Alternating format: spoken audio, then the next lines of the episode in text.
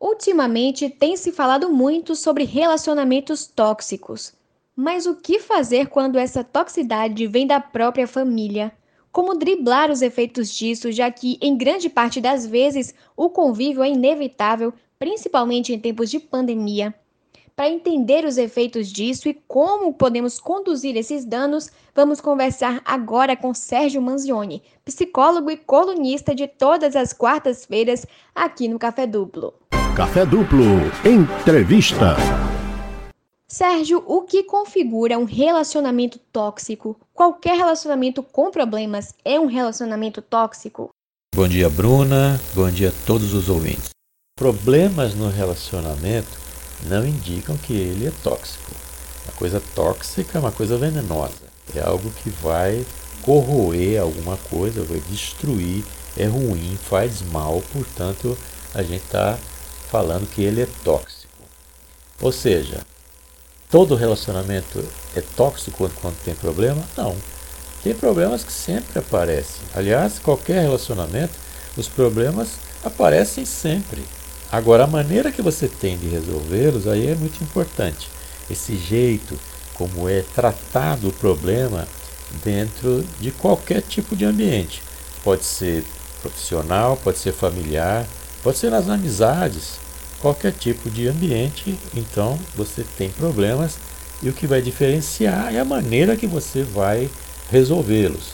Então o problema aparece, há um diálogo, no caso de um casal aí pode ser a famosa DR, pode ser uma DR mais mansa, uma DR do bem, de esclarecimento, de posicionamento, pode ser uma DR mais pesada, onde existe cobrança, onde existe algo assim que incomodou muito a um e que pode ser uma, uma fala mais pesada, mas as pessoas chegam ao consenso e seguem a vida normalmente. Então, nesse caso aí, é aparecer o problema, focar na solução, resolver e tocar em frente. Não é pegar um problema, colocá-lo como uma maneira de se vitimizar, jogar contra o outro, fazer chantagem emocional, porque aí passa a ser tóxico. Porque aí já está usando as coisas para lidar com o outro, para dominar o outro. Aí já começa a ter características de que as coisas não vão bem e que ele é tóxico. Então, os problemas aparecem em qualquer tipo de relacionamento e a maneira de resolver isso vai diferenciar bastante. Agora, no caso de ser um relacionamento tóxico, o comportamento de um ou mais de uma pessoa prejudica o outro. Uma pessoa se comporta de uma forma que prejudica a outra pessoa. E sempre o marcador, o sinal de alerta é o sofrimento. Então você tem uma relação com a amizade.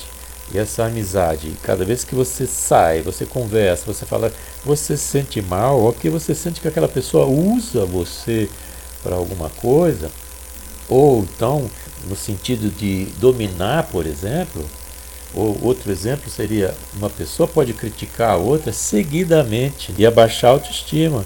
Então vai ser sempre a pessoa que vai fazer uma crítica. Às vezes a crítica é sutil, às vezes a crítica é dizendo: Nossa, seu cabelo melhorou muito hoje. E quer dizer, se ele melhorou muito hoje é porque ele anda ruim. Então a crítica às vezes vem muito na sutileza.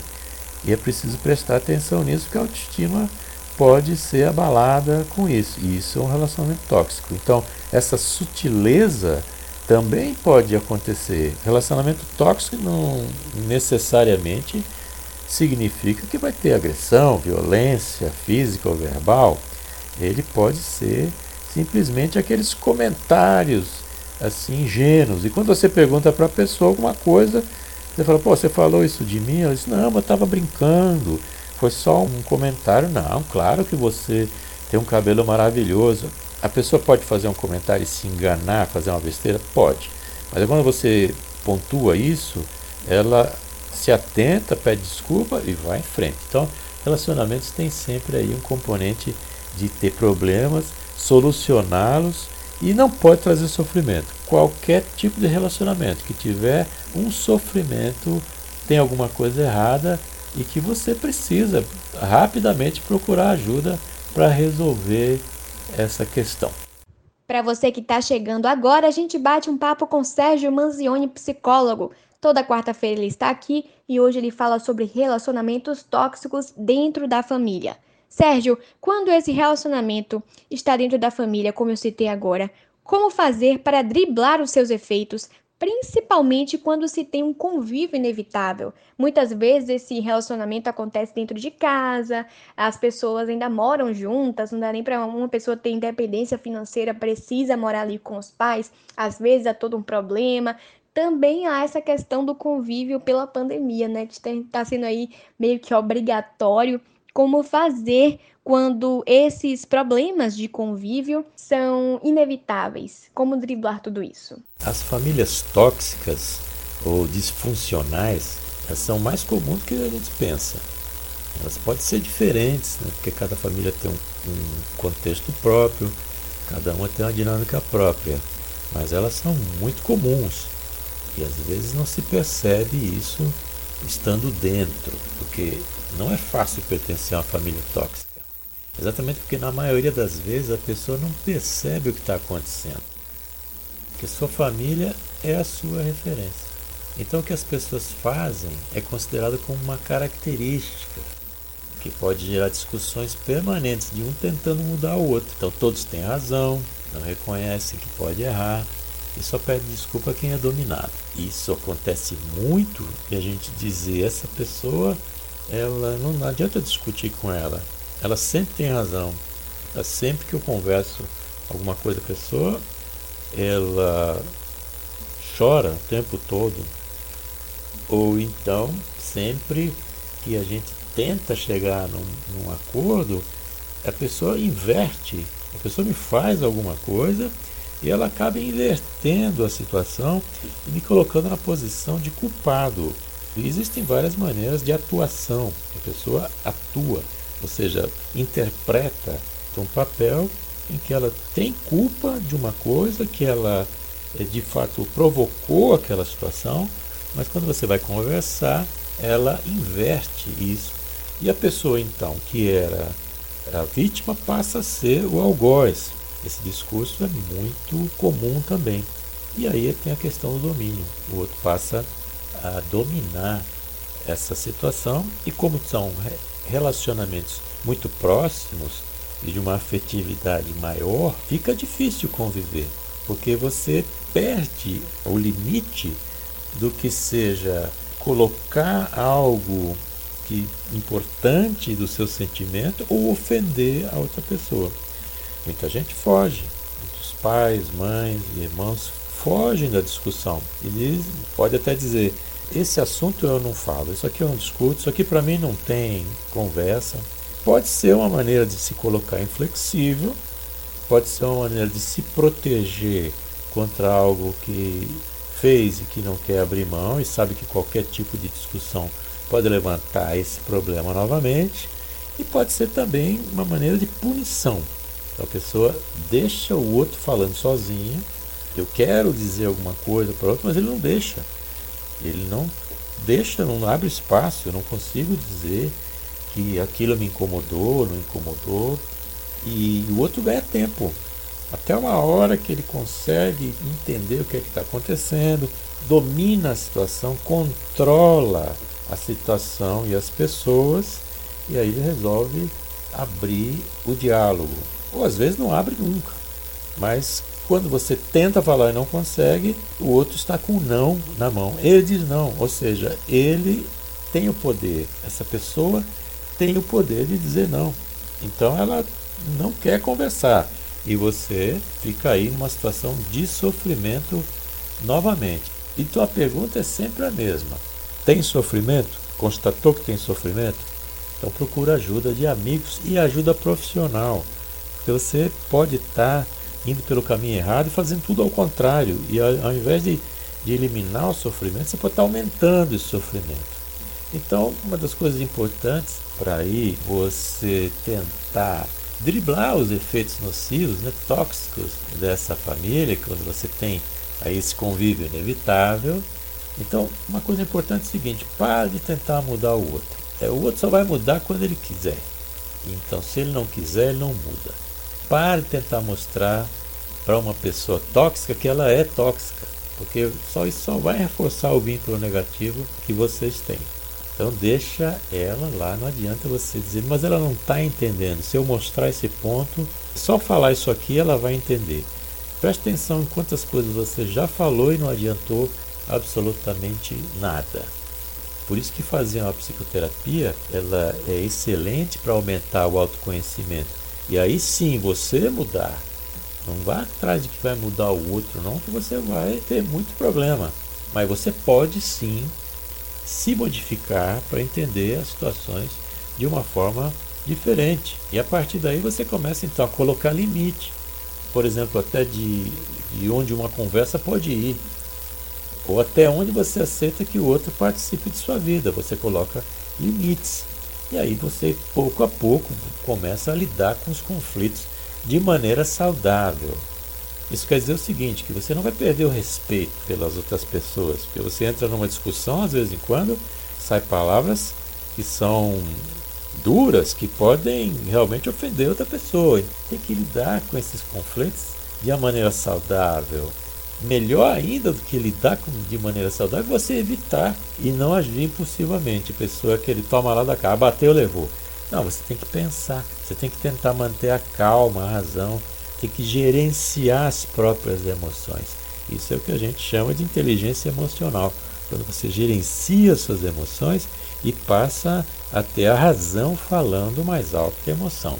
Se você não está conseguindo fazer isso naquele momento, então deixa o sentimento esfriar, deixa aquela coisa dar uma baixada, esfriar, que aí você pode falar ou responder para a pessoa. Você pode até dizer, olha, eu não quero falar sobre isso agora, mas vou falar sobre isso depois. Agora não é um bom momento porque eu estou com a cabeça quente. A gente vai falar sobre isso, mas depois. Quer dizer, você não se nega a conversar, você só está dizendo que naquele momento só piora. Então você, a partir daí, você para de responder o conflito, você não entra no conflito. Você lida com ele de uma forma adulta e não infantil, que é essa disputa emocional de quem manda em quem, etc. E com a psicoterapia avançando e você também criando mais confiança, você tem que tomar decisões que vão priorizar o seu bem-estar, vão priorizar você. Você é o protagonista da sua própria história, então você tem que buscar ações e decisões em que você vai se colocar em primeiro lugar.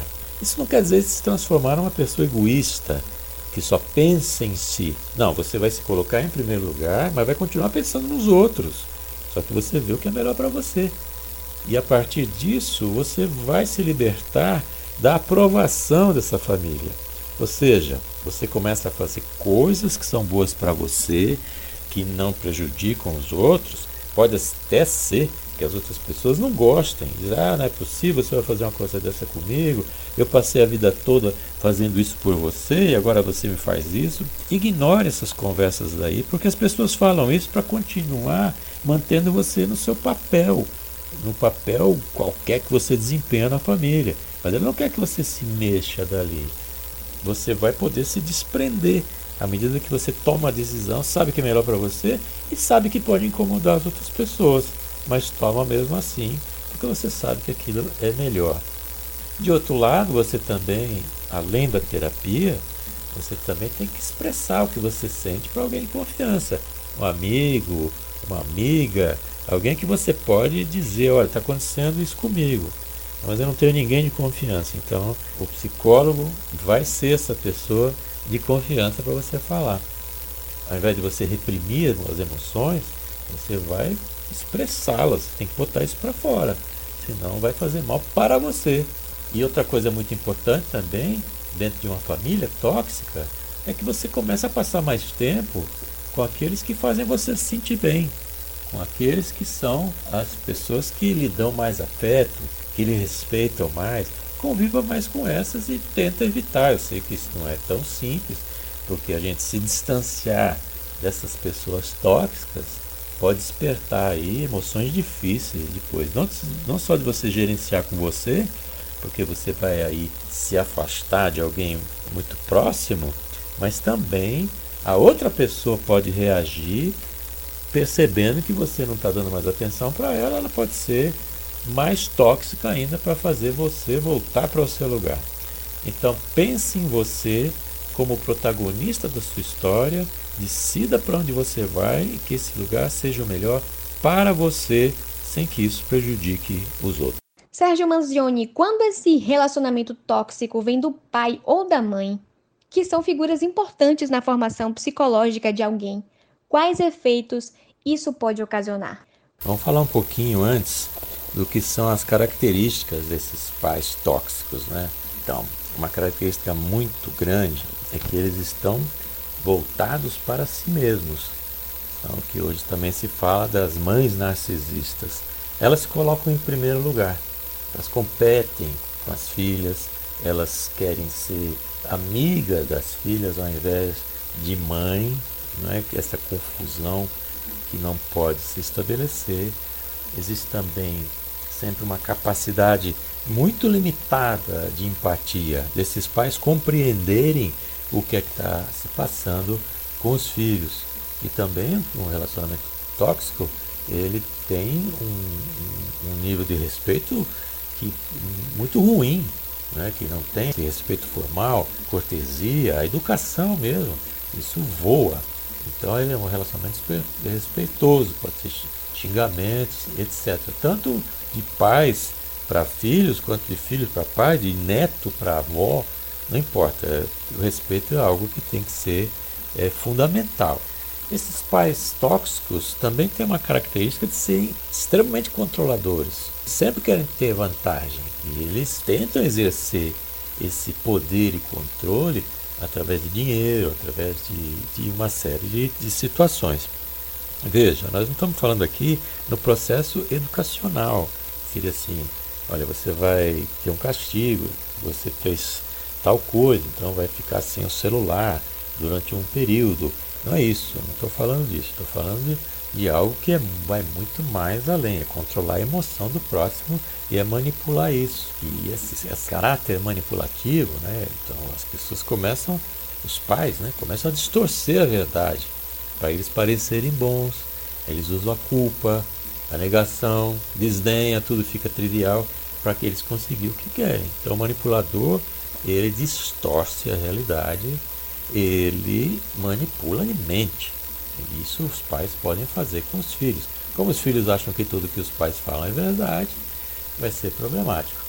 De fato, esses pais podem ter como característica também estar irritados com tudo ou serem demasiadamente críticos, nada do que você faz está bom o suficiente, eles também não assumem a responsabilidade e a culpa pelos seus próprios comportamentos, exigem demais porque querem atenção só para eles.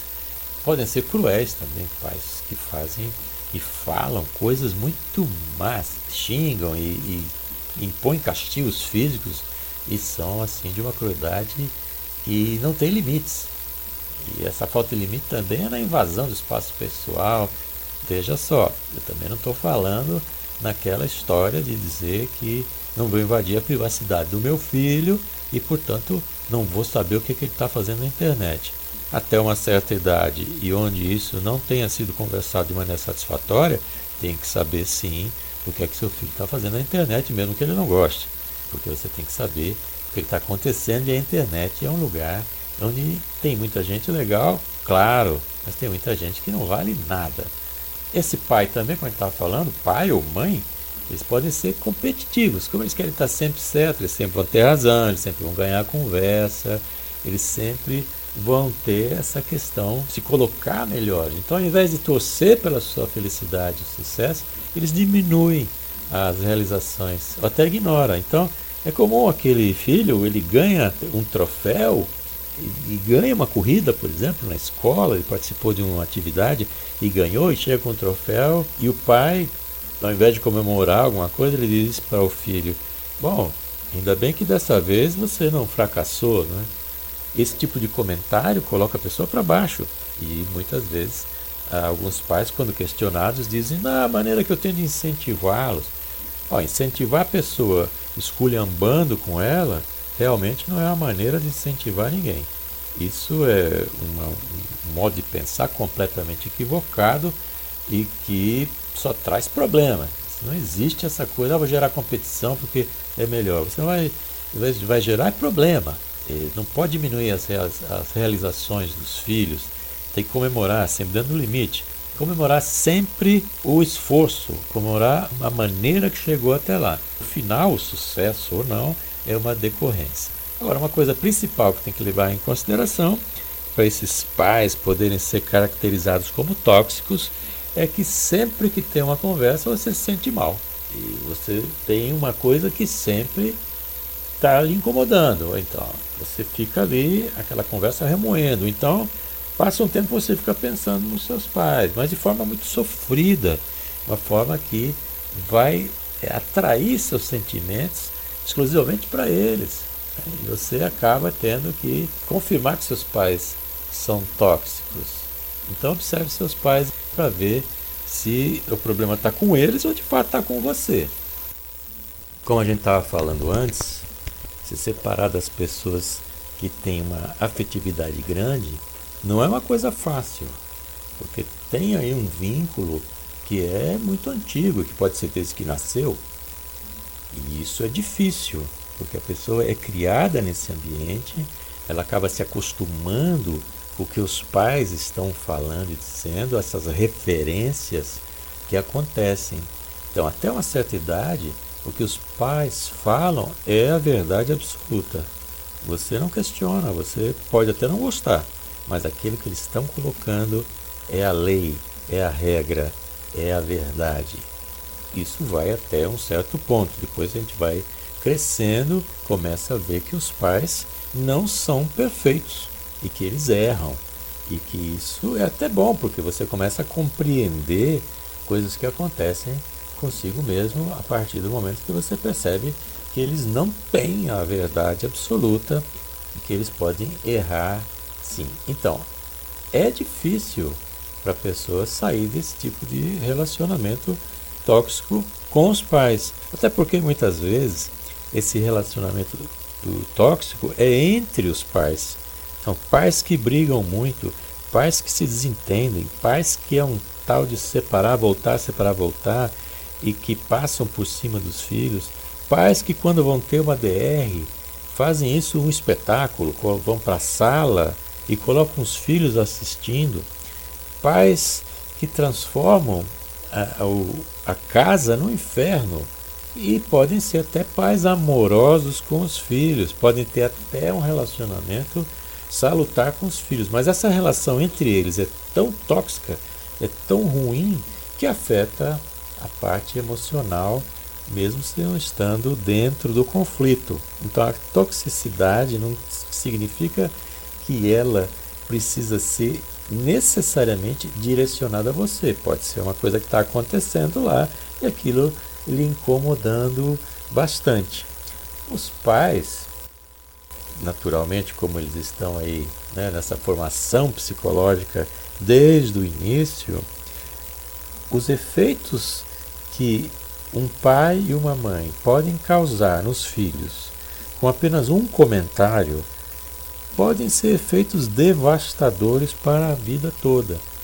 Mães que abaixam a autoestima de uma filha, por exemplo, dizendo que ela não tem condições de conseguir um namorado legal, que tudo que ela arruma não presta, que o que ela faz não é bom, que a roupa que ela sai é péssima e destruindo essa autoestima da filha, pode gerar aí sim uma filha, uma mulher que vai ter problemas de relacionamento de todos os níveis. Então ela vai lidar com o outro, principalmente se ela for é, ter um namorado, um marido, e ela vai entrar sempre como devedora, alguém que foi aceita, mas que não é lá essas coisas, mas que o outro cara é tão bacana que ele até me aceita e já entra então com alguém dominando, já entra por baixo, já entra numa manutenção de um relacionamento tóxico. Então sai de um, da, o familiar, e entra em outro ao casar, ao morar junto com alguém.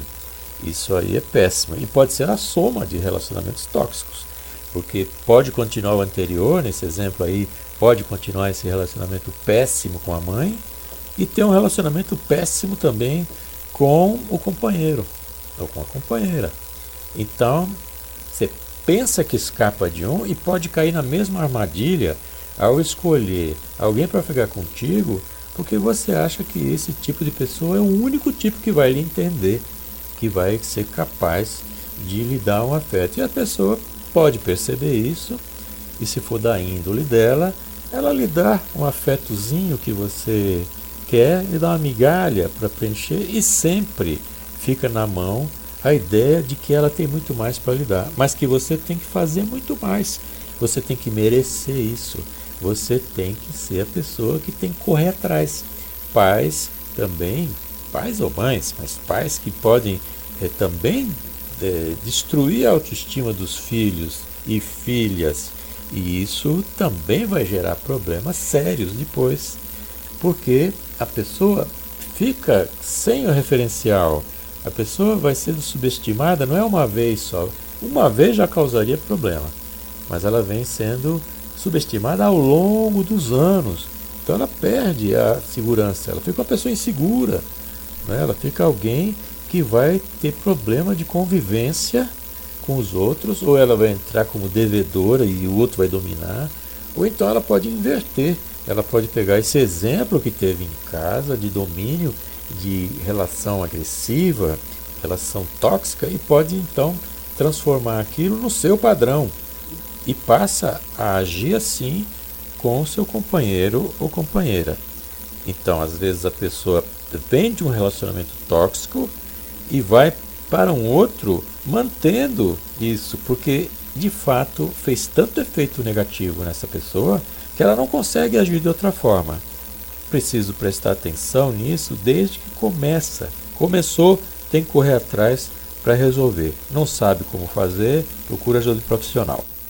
Para você que sintoniza agora na 105.3 FM aqui na Rádio Can, chegando no seu café duplo, essa dose quente diária de informação, hoje, agora, a gente bate um papo com Sérgio Manzioni, psicólogo.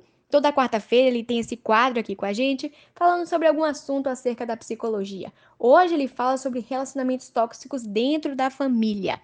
Quero te fazer a seguinte pergunta agora. A comparação entre primos ou irmãos é um hábito tóxico, infelizmente, muito comum. Quais são os efeitos que essa comparação pode causar na cabeça dos envolvidos? Esse tipo de comparação sempre é muito ruim, porque as pessoas são diferentes tem uma individualidade, tem características diferentes, tem a sua própria subjetividade. Então é muito comum, de fato, esse tipo de comparação, mas ela não é boa. Ela vai trazer sempre uma competição e a competição ela não favorece que a pessoa se coloque correndo atrás. Muita gente acha que dizendo para o filho que o primo é melhor, isso vai fazer com que esse filho, com que essa criança, com que essa adolescente, o homem mesmo, que ele corra atrás para poder vencer suas dificuldades. E não percebe que ao comparar é que está sendo criada a dificuldade. Então, as pessoas não gostam de ser comparadas, gostam de ter as suas qualidades ressaltadas. Claro, você tem defeitos, você tem que falar com outra pessoa, você fala em particular. Então aquela história de sempre. Você elogia em público e reclama em particular. Se você fizer o contrário, você vai criar um problema enorme. Então essa comparação é péssima, é um hábito tóxico, não causa nenhum tipo de, de resultado bom, é sempre ruim. Se não trouxer um resultado negativo logo de cara, pode criar uma inimizade entre os primos ou entre os irmãos isso é péssimo, porque você não pode ter pessoas tão próximas com essa inimizade e às vezes brigando por motivos que não são nem os próprios, mas porque são um joguete na mão dos pais ou tios. Prestar de fato atenção se o problema existe ou está sendo criado. Para você que chega agora, batemos o papo com o psicólogo Sérgio Manzioni, falando sobre relacionamentos tóxicos dentro da família. Sérgio, a intimidade na relação familiar passa a impressão de que tudo pode ser dito e da forma como quiser. Quais são os limites que a gente deve impor numa relação familiar e como impor esses limites sem causar alguma ruptura, algum problema maior? Na intimidade da família, penso eu que tudo deve ser dito. A questão é como, a forma como isso tem que ser dito. Você tem que conversar, tem que ter diálogo, falando família ou qualquer tipo de relacionamento, é preciso ter um diálogo aberto, mas respeitoso. É preciso ouvir o outro, ouvir o que é que o outro está sentindo e não simplesmente abrir um diálogo para dizer o que é que eu quero, porque isso vai causar uma resistência natural. Então a intimidade do lar, a intimidade da família, ela é muito interessante. Existia até uma, uma expressão antiga que, que diz que roupa suja se lava em casa. É uma questão de educação. Então, na frente de todo mundo você quebrar o pau. Isso também acontece, as pessoas perdem a cabeça e começam a expor problemas é, pessoais, problemas de casal na frente da família e falar coisas que são é, muito íntimas até. Então, as questões familiares são resolvidas, sim, com diálogo, mas a forma de falar é muito importante. Respeito, educação, ouvir o outro, dialogar, responder, se colocar na posição do outro, perceber que aquela solução é legal para todos e assim partir para uma situação em que se faz da intimidade nessa relação familiar algo saudável, algo que se busque. Que a pessoa diz: Não, eu preciso ir para casa porque eu preciso conversar com minha família, eles estão ali para me apoiar, eles são realmente pessoas que estão coladas comigo e que vão me dizer, vai dizer uma coisa, vai dizer outra, vão colocar seus pontos de vista, mas sempre de forma respeitosa e construtiva. Então, fala-se tudo, mas se fala de uma forma civilizada, saudável e positiva. Para a gente poder encerrar nosso papo, Sérgio Manzioni, psicólogo, que bate um papo aqui interessantíssimo sobre toxicidade dentro das relações familiares. Sérgio, para aqueles que possuem traumas causados por conflitos familiares ou ausência de um elemento dentro da família, como superar essa questão para que isso não se reflita em problemas futuros em outras relações? Como fazer? É uma situação bastante delicada para aqueles que viveram ou vivem em uma família tóxica. No entanto, para superar isso, o caminho mais correto, mais direto, é a psicoterapia. Procurar um psicólogo, fazer as sessões, ver como é que anda a cabeça, a montagem de tudo, porque não se trata apenas de entender uma posição ou outra. É preciso uma compreensão ampla de todo o processo, de toda essa dinâmica familiar, de tudo que está acontecendo. E é, é um pai, é uma mãe, é um irmão, uma irmã, pode ser um pai ausente, pode ser uma mãe dominadora. Existem vários componentes que são diferentes, como a gente já tinha dito antes. Cada família tem uma característica própria, uma dinâmica própria e tem maneiras de lidar com as situações também de uma, com uma característica própria.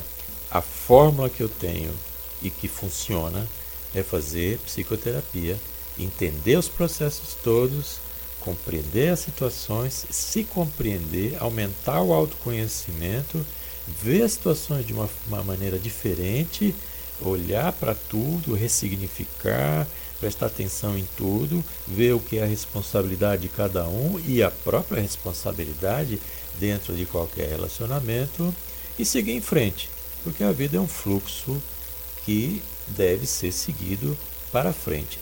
A vida não para, as coisas não param. Resolva logo esses problemas que você tem de relacionamento. Quaisquer problemas que você possa ter, resolva. Não consegue resolver sozinho, porque a gente não tem condição de resolver tudo sozinho, não.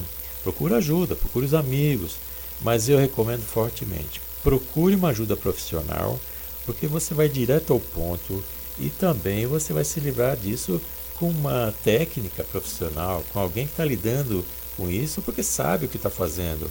E também isso vai encurtar seu sofrimento.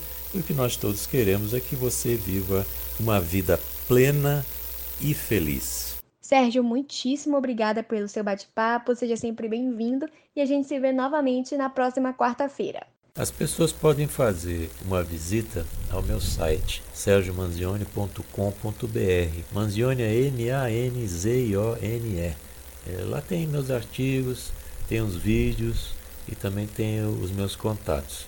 No Instagram eu estou como arroba psicomanzione. Tem também o podcast. Tem mais de 100 episódios, já somam mais de 400 perguntas respondidas ao longo do tempo. Ouça, siga, é de graça e pode ajudar você, pode ajudar alguém. Obrigado aí pela participação, até a próxima, tenha uma boa semana.